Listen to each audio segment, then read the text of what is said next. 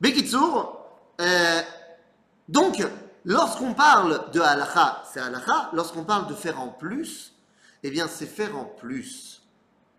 Et en fait, toute mon histoire de Nutella n'est là que pour mettre l'accent sur la vraie chose importante. Si quelqu'un décide de prendre sur lui des choses en plus dans le judaïsme, grand bien lui fasse. Mais en aucun cas, nous n'avons le droit d'imposer à d'autres mon en plus. Je vais même te dire mieux que ça, c'est même interdit. Vous savez, dans la tradition séfarade, eh bien, le Rabbi Yosef Karo, le Shulchan Aruch, nous dit que nous n'avons pas le droit de sortir les petits fils blancs qui se baladent le long de notre pantalon, qu'on appelle dans le jargon des tzitzit. Nous dit Rabbi Yosef Karo, Shulchan Aruch, on n'a pas le droit de sortir les tzitzit. Pourquoi on n'a pas le droit? Eh bien parce que c'est ce qu'on appelle midat chassidut. Midat chassidut, ça veut dire c'est en plus. Vous allez me dire, mais non, c'est pas en plus. Il y a une mitzvah dans la Torah de mettre des tzitzit. Oui, il y a une mitzvah dans la Torah. Si jamais tu as un habit à quatre coins, tu te dois de lui mettre des tzitzit. Sauf que dans notre mode actuel du 21e siècle, nous n'avons pas d'habit à quatre coins. Un t-shirt, ça n'a pas quatre coins. Un pull, ça n'a pas quatre coins. Une chemise, ça n'a pas quatre coins. Donc nous n'avons pas du tout besoin de mettre les tzitzit. Ah, mais moi j'ai envie de faire la mitzvah de tzitzit. Très bien, grand bien te fasse. Tu t'obliges donc de mettre un habit à quatre coins pour y mettre des tzitzit. Génial, mais c'est en plus. Et donc nous dira Yosef si c'est en plus, c'est pour toi. Tu n'as pas le droit de le montrer aux autres. Ah, comment ça se fait que les Ashkenazim se baladent avec les tzitzit de partout Nous dit la Mishnah Brura, c'est vrai, c'est vrai que c'est un problème, mais comme chez nous, il parle comme ça il y a 150 ans, il dit comme chez nous tout le monde l'aimait, bah c'est bon, euh, c'est-à-dire tout le monde le met, donc euh, ça change rien. Mais en vrai, il faut se rappeler que lorsqu'on parle de rajouter des choses à la halakha, c'est du domaine du particulier. C'est du domaine du particulier parce que la halakha, elle est basée sur quelque chose de fondamental et c'est ça qui va nous intéresser ce soir. La halakha est basée sur une dimension fondamentale et cette dimension, ce n'est pas ce qui est marqué dans la Torah. Quoi? Eh bien oui. Les amis, revenons dans notre paracha parce que notre paracha est le théâtre d'un verset. Un verset qui est qui est euh, bah, très connu d'ailleurs. Il est très connu parce que c'est devenu une, une expression en français. Je ne sais pas si c'est une expression en anglais aussi, mais en français c'est une expression et elle vient de la Torah. C'est dans le livre donc de Shemot, au chapitre 21, verset 24. Eh bien, nous avons un verset bien connu qui nous dit Ain tachat ain, shen tachat shen, regel tachat ragel, kevia tachat kevia, petza tachat patza, ce qui veut dire en beau français œil pour œil, dent pour dent. Œil pour œil, dent pour dent, c'est une expression française bien connue. Alors, je ne sais pas si ça existe en anglais, mais on connaît ce verset. Qu'est-ce qui veut dire ce verset? Eh bien, ce, verset, il est très simple. Il veut dire que si jamais je t'ai enlevé l'œil, eh ben, tu dois m'enlever l'œil. Oh, pas toi, le tribunal. Le tribunal doit m'enlever l'œil. Œil pour œil dent pour dent. Yiten mum ba'adam, ken inaten bo. Ce que tu as fait comme dommage à ton prochain, eh bien, on doit te faire la même chose. Aha Le problème, c'est que ce que je viens de dire est une évidence, œil pour œil. Et pourtant, ce n'est pas ce qu'on fait dans la halakha. Le verset nous dit œil pour œil, la Torah orale, la halakha, nous dit non, non, non, tu dois rembourser. Si jamais tu as pris l'œil de ton prochain, tu dois lui rembourser la valeur d'un œil. Bon, c'est combien la valeur d'un œil? Bon, c'est pas compliqué. On va regarder combien ça coûte un esclave avec deux yeux, combien ça coûte un esclave avec un œil. On fait la différence. Bon, et puis évidemment, c'est en fonction aussi de l'utilité de l'œil.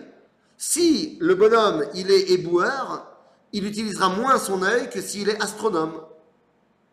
Ou alors quand on te dit regel tachat ragel, pied pour pied, bah, si tu casses le pied d'un pianiste, c'est moins euh, cher que si tu casses le pied de Lionel Messi.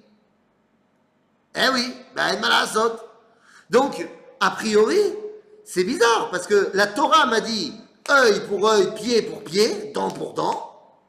La halakha me dit autre chose. Qu'est-ce qui se passe? C'est pas ce qui a marqué. Comment est-ce que la halakha peut se permettre eh de changer complètement la compréhension du verset? Là-dessus va répondre le Rambam, Maïmonide.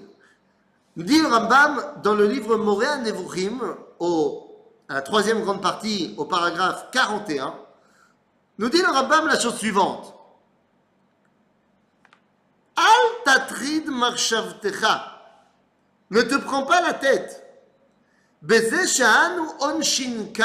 Bemamon. Ne te prends pas la tête dans le fait que là, pour le verset Ain Tachatain, œil pour œil, eh bien, nous, nous c'est-à-dire les rabbins, nous disons que la halakha, c'est de rembourser. Je ne suis pas là dans le traité de Moré dans le livre de Moré je ne suis pas là pour t'expliquer la loi orale.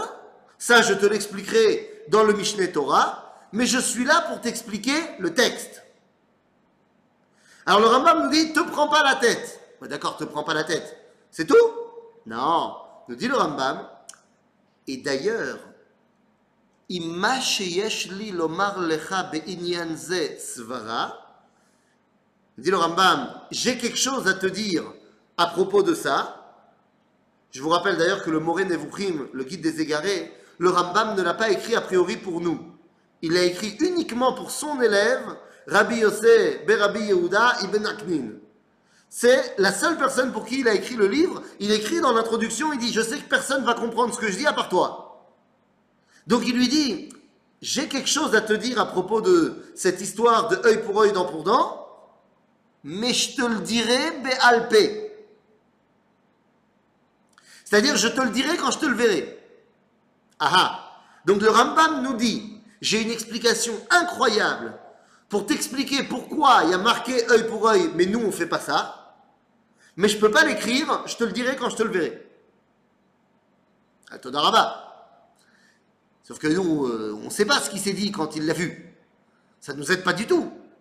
Ne vous inquiétez pas, le Rambam avait un fils qui s'appelait Rabbi Avraham ben Arambam.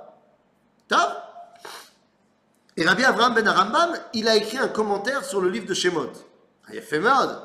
Lorsqu'il arrive au verset Aïn Tachat Aïn, ben vous n'allez pas me croire, il dit Eh bien, mon papa, il avait une explication extraordinaire qui vient expliquer la dissonance entre le texte et la halakha. Mais je ne peux pas l'écrire parce que mon père, il a dit de ne pas l'écrire. Donc ça veut dire que Rabbi Abraham, il connaît le secret, mais il ne nous le dit pas. Ça, ça nous aide. Ne vous inquiétez pas, le Rambam et son fils avaient un fils. Et oui, le fils du Rambam s'appelait, le fils de Rabbi Abraham s'appelait Rabbi David Anagid. Et Rabbi David Anagid, ben, le problème c'est qu'il n'a pas écrit de commentaire sur le livre de Shemot. Et donc, il semblerait que le secret du Rambam soit parti avec lui dans l'au-delà. Non vous inquiétez pas Le Rambam l'avait écrit lui-même, mais ailleurs. Il fallait juste euh, bien chercher. Mais en fait, il l'a écrit noir sur blanc dans Ilchot Rovel ou Mazik, dans le Mishneh Torah. Il écrit là-bas dans Ilchot Rovel ou Mazik, à la, chapitre 1 à la Chavav. Il dit la chose suivante, et c'est absolument incroyable. Nous dit le Rambam, Aïn tachat on doit donner la valeur de l'œil. Nachon, je cite, car ayu roim osim,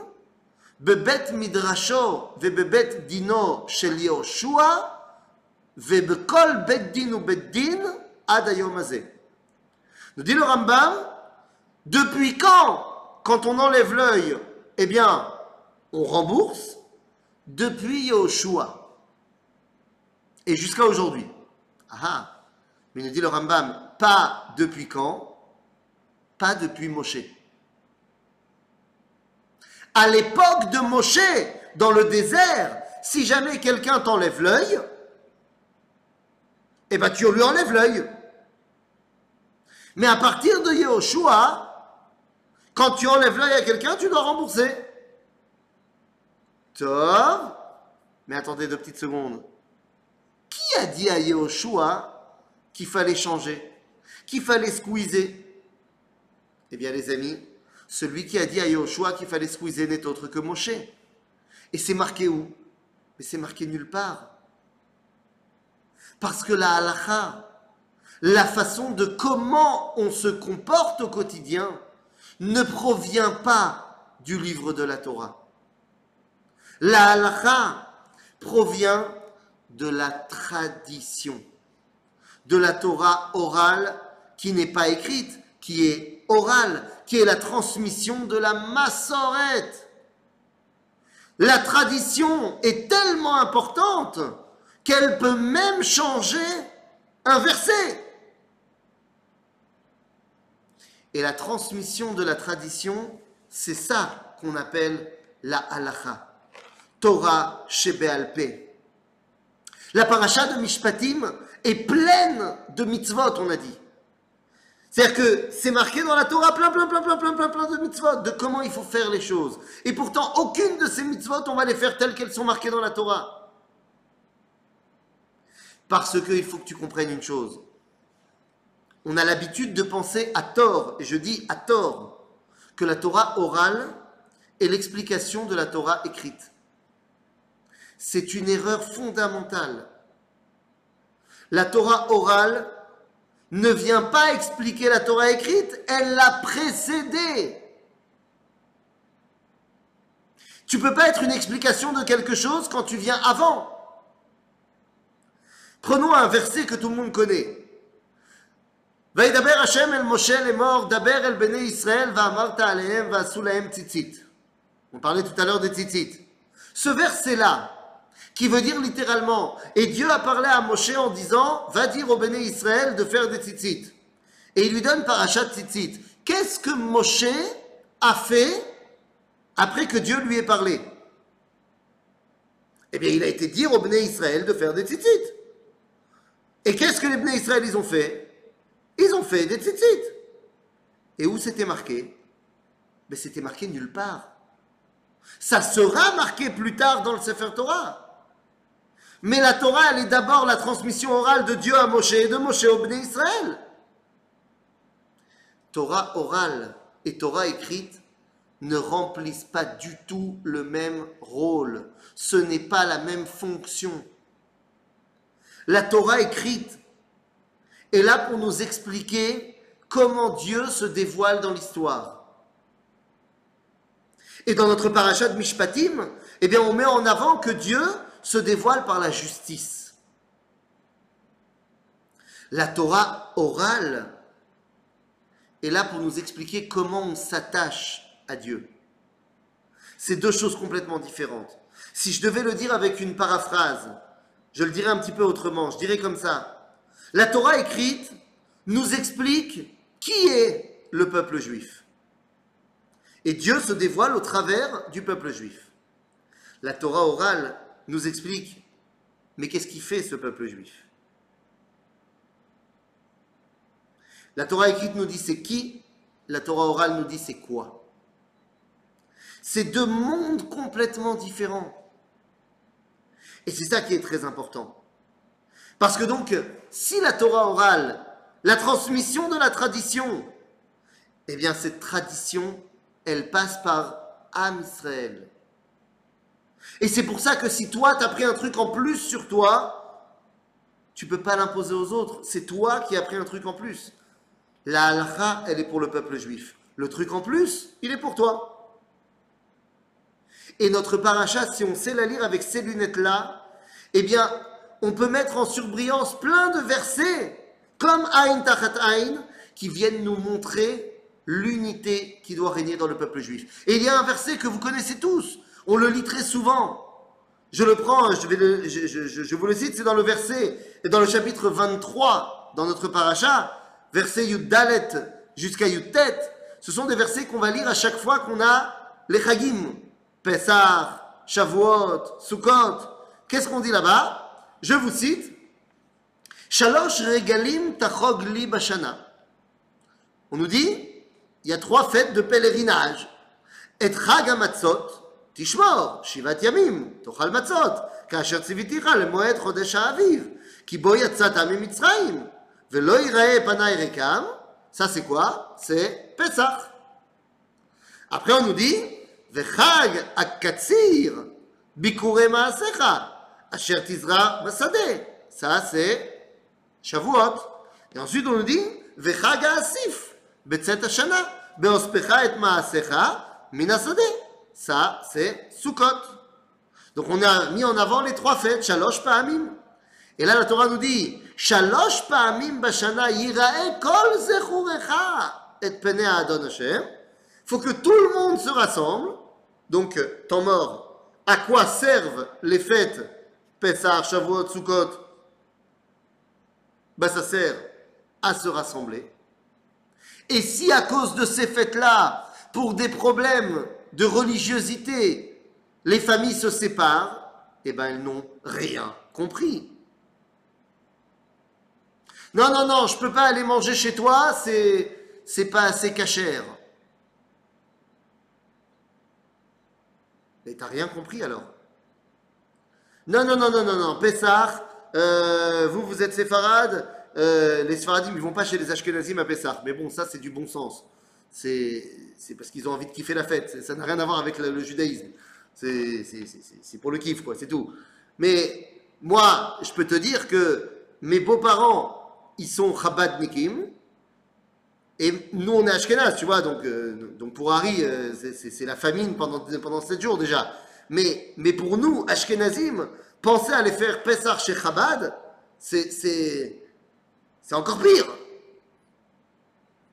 Les mecs, ils mangent des patates, et puis des patates, et puis des patates, et puis encore des patates. Et puis c'est tout. Donc à un moment donné, tu te dis non, on va faire ensemble Sukkot, si vous voulez, on va faire ensemble Shavuot, mais Pessah, euh, ça va pas être possible. Mais je vous rassure, c'est pas pour des raisons de cache-route, hein, c'est pour des raisons de culinaire, tout simplement. Tout simplement. Mais en vrai, si à cause. Hein? Johan, tu voulais dire un truc? Ah, il va voy, Gebrach. Oh, il va voy. Ben oui. Comment est-ce qu'on peut manger Pessah sans se faire une bonne matzah pizza? Eh oui, le concept. En tout cas, nous dit la Torah, Shalosh pa'amim yirae kol zechurecha et Adon Hashem. Et là, regardez ce que nous dit la Torah. On nous a parlé des trois fêtes. On nous a parlé de Pesach, Shavuot et Sukkot. Et donc là, la Torah nous donne trois mitzvot reliés aux trois fêtes. Regardez ce qu'elle nous dit la Torah. Première chose, elle nous dit Lo tizbach al chametz dam zifri, velo yalin chelef chagiat boker. Ça, c'est une mitzvah liée au korban Pesach et au chametz. Donc, ça fait référence à Pesach. Ensuite, on nous dit Reshit bikure admatra tavi bet Hashem Elohecha. Les prémices, les bikurim, tu dois les amener au Bet Amikdash. Ça, ça fait référence à Shavuot, qui s'appelle Chag Bikurim. Et donc, le dernier verset va parler de quoi? Va parler de Sukkot. Seulement, qu'est-ce qui a marqué? Lot evashel gedi bechelev Tu ne cuisineras pas l'agneau dans le lait de sa mère.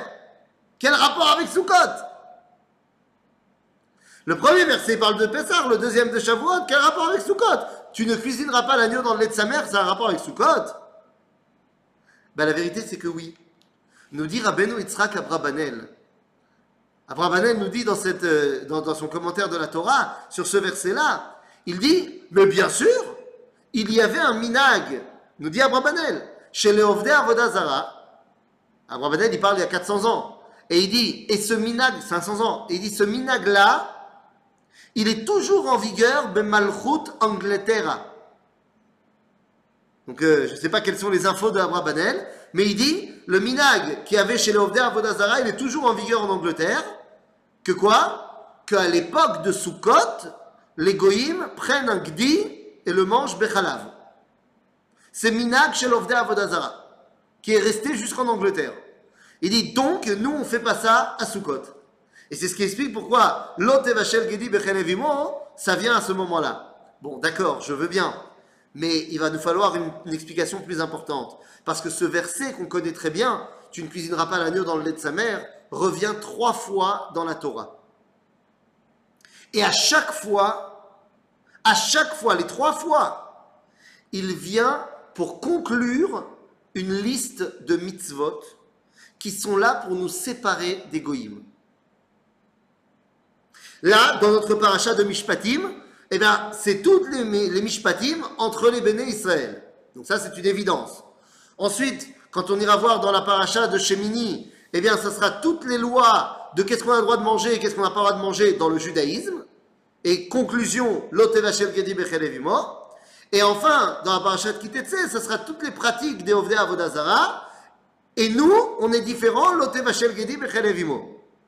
En d'autres termes, ce verset-là, qui est les bases de la cacheroute, eh bien, il faut les comprendre, les bases de la cacheroute. Les bases de la cacheroute, c'est pas pour des raisons euh, médicales, c'est pas pour des raisons de bien-être, de gluten ou de je sais pas quoi. Les lois de la cacheroute, à la base, c'est pour nous séparer des et pour nous rattacher les uns les autres. Parce que vous savez très bien comme moi qu'il n'y a rien qui rapproche plus les cœurs qu'une bonne table. Rien ne pourra remplacer un repas de Shabbat, certainement pas un très bon cours sur Shabbat. Le repas de Shabbat, l'ambiance, les odeurs, les goûts, c'est ça qui va rentrer le plus profondément. Rien ne rapproche plus les gens que la nourriture qu'ils vont manger ensemble. Ainsi, toutes les lois de la cacheroute ont pour rôle de rattacher Am Israël ensemble. Si tu n'as pas compris ça et qu'à cause de ta cacheroute, eh bien, les gens ne peuvent plus être ensemble,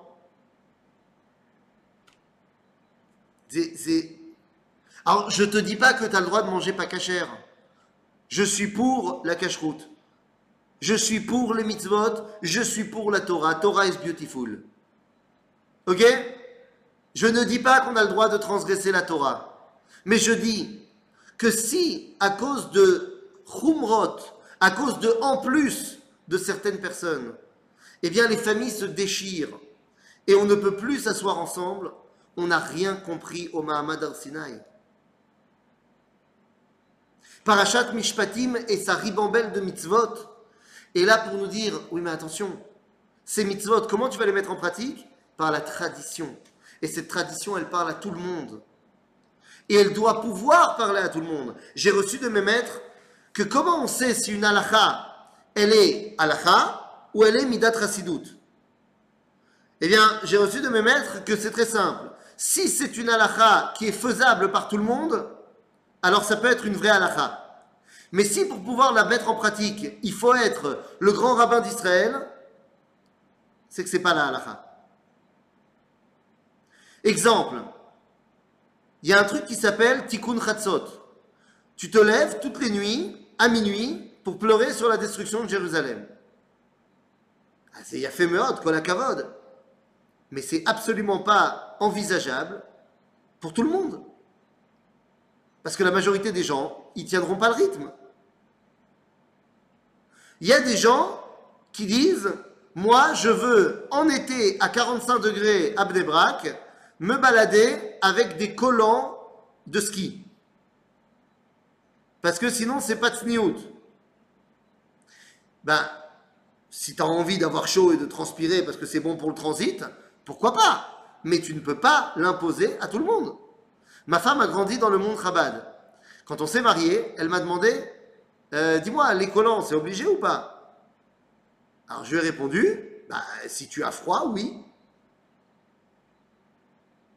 Une halakha, elle doit pouvoir être envisageable et respectable par tout le monde.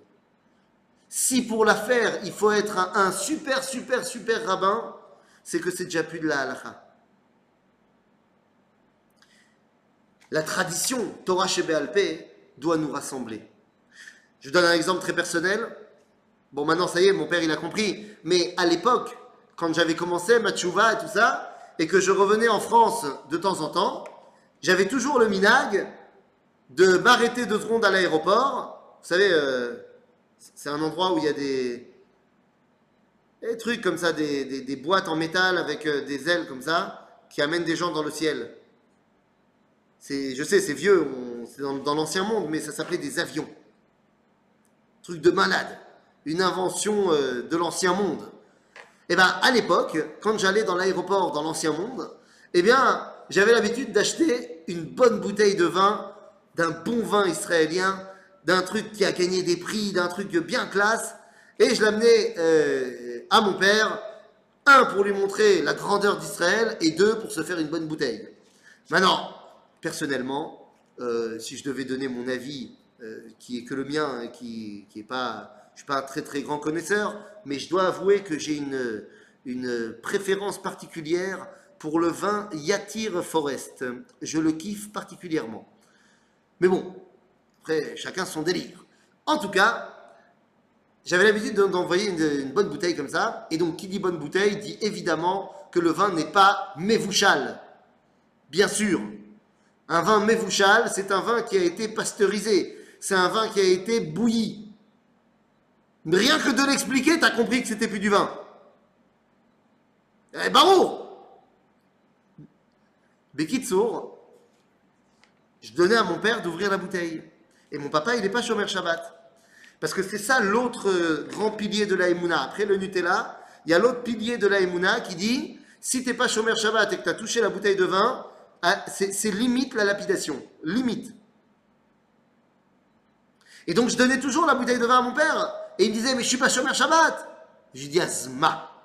Et là, vous me dites ah, comment ça Azma? C'est marqué dans le Rambam. C'est marqué dans le Rambam, dans la Halacha, dans Ilchot Mamrim, que celui qui est Mechalel, c'est même pas, c'est- on n'attend pas ça, c'est même marqué dans la Mishnah, que celui qui est Mechalel Shabbat Befaresia, Dino Kegoy, Veyeino Yein Neser. On n'a pas le droit euh, de boire le vin de quelqu'un qui transgresse Shabbat Befaresia.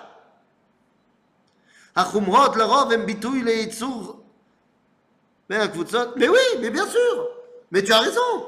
Tu as raison. Les khumrot, c'est en général pour se montrer une différence entre, entre euh, catégorie et catégorie. Mais ça montre bien que c'est complètement l'inverse de ce qui doit être. Mechalel Shabbat Befaresia nous dit le Rambam, celui qui est comme ça, Bémet, il y a une eau, il y a une Nazar. Alors comment est-ce que moi je peux permettre à mon papa et boire après? Le Rambam, il a dit que, nous explique le Rav Shlomo Goren. Le Rav Shlomo Goren, qui était le grand rabbin d'Israël, il dit la chose suivante. Il dit, mais c'est évident qu'aujourd'hui, il n'y a plus de Mechalel Shabbat Befaresia. Puisque tous les gens qui sont Mechalel Shabbat, d'après le Chazonish, le Rav Goren cite le Chazonish, et il dit, d'après le Chazonish, tous les gens qui sont pas religieux sont ce qu'on appelle Tinok Shenishba Ben Agoim. C'est des gens qui connaissent pas. Et quelqu'un qui connaît pas, il ne peut pas être considéré comme Mechalel Shabbat Befaresia. Que prenez-moi bien, d'après la halacha, Mechalel Shabbat Befaresia, ce n'est pas quelqu'un qui prend la voiture Shabbat. C'est quelqu'un qui va prendre la voiture et le mégaphone Shabbat, qui va se garer devant la synagogue à l'heure où Harry sort de la synagogue avec tout le monde. Et au moment où tout le monde sort de la synagogue, il klaxonne dans toute la ville et il dit C'est Shabbat, je m'en fous, je vais vous empêcher de faire créer ta Torah, yalla Manifestation Mais ça, ça n'existe pas. Moi, je vais vous dire, quand moi j'étais jeune, dans ma famille, on faisait pas Shabbat. Mais par contre, je jouais au foot. Et dans le club, très souvent, on jouait Shabbat. Euh, Le samedi, en France, euh, c'est le week-end, euh, on jouait. Et donc mon père, il m'amenait au foot. Il m'amenait euh, dans les matchs. Mais mon père, c'est un tzaddik. Parce que non seulement il m'amenait dans les matchs, parce qu'on ne faisait pas Shabbat, parce qu'on ne connaissait pas, on n'était pas religieux. Par contre, mon père, il passait jamais par la rue de la synagogue. Même si ça devait faire un détour, on passait pas par la synagogue. Je dis, mais on s'en fout, personne va nous voir. En plus, c'était en général en fin d'après-midi, euh, il n'y avait pas mincha ou quoi que ce soit. Aucun rapport. Il dit non, non, non, non, non, ça se fait pas de passer par la rue de la synagogue euh, pendant Shabbat. Et ça, ça, c'est un tzaddik.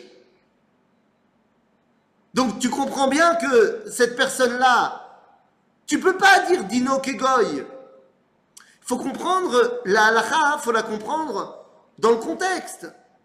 Lorsque le Rambam il te parle, à l'époque du Rambam, tout le monde fait Shabbat. Ça n'existe pas quelqu'un qui fait pas Shabbat à l'époque du Rambam. Donc si quelqu'un, non seulement il fait pas Shabbat, mais en plus c'est en public et en manifestation devant tout le monde, il se détache de la communauté d'Israël, alors on dit, eh ben, tu sais quoi, tu veux te détacher de nous, eh ben, on, va, on va te considérer comme un goy. Mais aujourd'hui, aujourd'hui, le mec qui habite à New York, à Miami, à Los Angeles, à Chicago, qui a des origines marocaines, tunisiennes, voire même très prononcées, et qui vient en vacances en Israël à Natania, ou à Ashdod, ou à Tel Aviv, et qui se balade sur la plage, il fait pas Shabbat. Par contre, il a ouvert le troisième, voire quatrième bouton, laissant apparaître euh, un tapis velouté digne de Chewbacca qu'on a cité la semaine dernière, avec le Chai énorme, le Magen David énorme.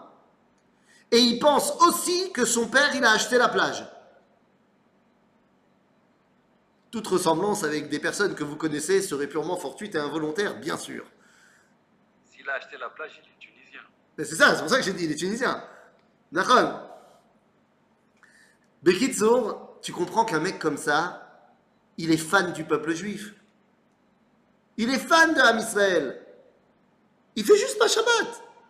Il n'a pas appris, il sait pas, machin, l'homme chané. Mais tu peux pas dire que cette personne-là, il se détache du peuple juif. Il y a marqué dans la Torah, Uktovet ka'aka lota lachem. On n'a pas le droit de se faire un tatouage. J'ai vu une fois à l'armée, et n'était pas dans mon unité, mais on, était dans la même base à un moment donné. J'ai vu un mec, un russe, qui est venu en Israël et tout, il était, il était, il était comme un ouf. Il était comme un ouf. Il s'était fait tatouer dans le dos, mais pas un petit tatouage, tu vois, genre tout le dos. Tout le dos, c'était un Magen David énorme avec marqué en hébreu Am Israël. Mais le mec, il est fan du peuple juif. Alors oui, il fait pas la halakha, ben, c'est mais, mais tu peux pas dire que cette personne-là, elle s'exclut du Ham Israël. Et donc c'est de cela qu'on parle. Comment est-ce que tu vas réussir à réunir le peuple juif? Eh bien, ça passera par la tradition. Cette tradition, elle s'appelle dans le langage halachique Torah Shebéalpé. Torah Shebéalpé, elle était fondamentalement obligée d'apparaître juste après le Mahamad al-Sinaï. Et c'est pour ça que nous dira la Torah dans notre paracha, au chapitre 24, verset Zain, Vaikar Sefer Aberit, Vaikra Vayomeru Kol Asher Diber Hashem Naase Venishma. Ce fameux verset qui dit Kol Asher Diber Hashem Naase Venishma, on connaît Naase Venishma. Mais il dit quoi? Il dit d'abord que Kol Asher Diber Hashem, donc on a entendu, Torah Shebéalpé, Naase Venishma.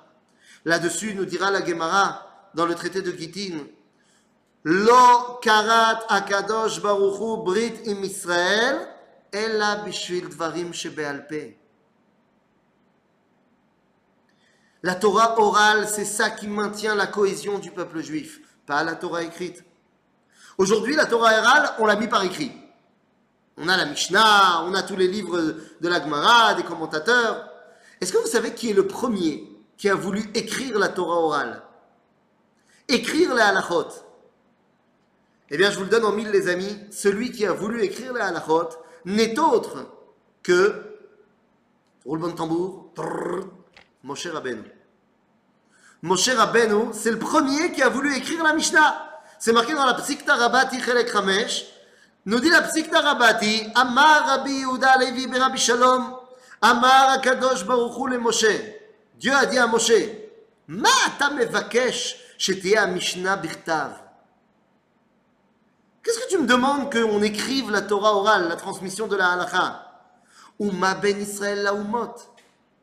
Si j'écris la Torah orale, qu'est-ce qui va séparer Am Israël des umot Des autres nations?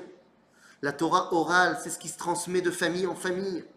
c'est ce qui se transmet à l'intérieur. Si tu le mets dans un bouquin, mais le bouquin, il va être traduit en anglais et il va aller au congrès. Et les mecs du congrès, ils vont dire, ouais, c'est pas mal, ça on va prendre, ça on va prendre. Ma, ma corepo. La Torah orale, c'est pour nous. C'est notre cohésion nationale. Rabotai, c'est uniquement de cela qu'on parle. C'est pour ça que notre paracha terminera en disant que lorsque Moshe monte sur le mont Sinaï, parce que notre paracha termine en disant que Moshe va remonter cette fois. Ça y est, il va monter. Il a, Dieu, il a parlé du haut de la montagne, et maintenant Moshe, il monte. Et qu'est-ce qu'il va lui donner là-bas? Eh bien, Dieu lui dit, regarde Moshe, j'ai un package. J'ai un package comme ça, un Iskat Ravila, une grande promo. Je vais te donner cinq choses. Ah, c'est cool. C'est quoi les cinq choses? Ve'etena lecha. Torah, Ezra. Ezra. Ça commence pas comme ça. Ve'etena lecha et luchot even. Les tables de pierre. Torah. Ve'a mitzvah. Asher katavti. Leorotam. Cinq choses. Nous dit la Gemara dans le traité de Brachot. C'est quoi ces cinq choses? Luchot Even, c'est l'étape de la loi. Mais ça s'appelle Luchot à Edut dans la tradition juive. C'est-à-dire le témoignage que Dieu nous a parlé. À qui? À tout le monde. Donc ça veut dire que oui, il y a une compréhension qui est la tienne, qui n'est pas la mienne. Mais on a besoin d'être tout le monde pour avoir une vraie compréhension. Ensuite, il y a la Torah. Nous dit Rashi et la Gemara, c'est Torah Shebirtav, le Chumash, le Pentateuch, Bereshit Shmot Vaikra Bamidbar qui mitzvah likrot Torah. Pourquoi ça s'appelle Mikra? Parce qu'on a une mitzvah de likro. Ensuite, il y a la Mishnah. Nous dit la Gemara, c'est quoi la Mishnah? C'est la mitzvah. Un mitzvah, c'est un Mishnah. Un Mishnah, c'est un mitzvah. C'est-à-dire que la Torah orale, c'est comment on fait les mitzvot. Asher katavti, c'est les neviim ou C'est-à-dire la présence du divin au sein du peuple juif. Léorotam, c'est Talmud. C'est tout ce qu'on peut apprendre dans le monde. Talmud, c'est pas que la Gemara. C'est tout ce qu'il y a à apprendre dans ce monde pour dévoiler à Kadosh Baruch Voilà les cinq piliers. Et celui qui nous concerne ce soir, c'est mitzvah, chez Mishnah, chez Torah orale, pour nous permettre de nous réunir. Toute la paracha de Mishpatim a pour but de nous montrer une liste interminable de mitzvot. Pour que tu ne viennes pas à penser que c'est parce qu'elles sont marquées dans la Torah que c'est comme ça que tu vas les réaliser. Elles sont marquées dans la Torah. Et si tu veux savoir comment les réaliser, tu demanderas, eh bien tu demanderas à ton grand-père.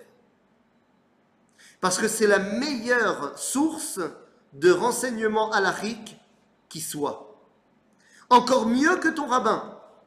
Et beaucoup mieux que ton livre de halakha. Ton grand-père ou ta grand-mère, c'est la transmission par excellence. Vous savez, chez les Ashkenazim, on a malheureusement euh, zappé les salades de Shabbat. C'est-à-dire que on a une salade on en a une. C'est tout ce qu'on a. C'est-à-dire, euh, c'est comme ça. Chez les, chez, les Sfaradim, Baruch ils ont compris. Même si je crois que les Marocains, je l'ai déjà dit, euh, ont poussé le bouchon un peu trop loin. Parce que je rappelle quand même que les salades, leur but, c'est d'ouvrir l'appétit euh, pour le plat. Et que lorsque tu as fini les 29 entrées marocaines, il n'y a plus de place pour le plat. Donc, nous, on exagère d'un côté, mais les Marocains, Baruch Hashem, exagèrent de l'autre. Quoi qu'il en soit. Alors, ouais, mais ça, c'est pas une salade, ça, je le mets en mode euh, poisson. Non, il y a une salade, vas-y, laisse, nous il y en a une, il y en a une. Comment, la marine Avec quelle, avec quelle mayonnaise? Attends, on en a une, laisse-la nous, une. Ça s'appelle des gehakte mitzibel. C'est-à-dire, c'est une salade d'œufs écrasée avec des oignons. Bon, c'est pas non plus une grande métia. Hein. En même temps, euh, rappelle-toi qu'en Pologne, il n'y avait pas grand-chose. En malasot.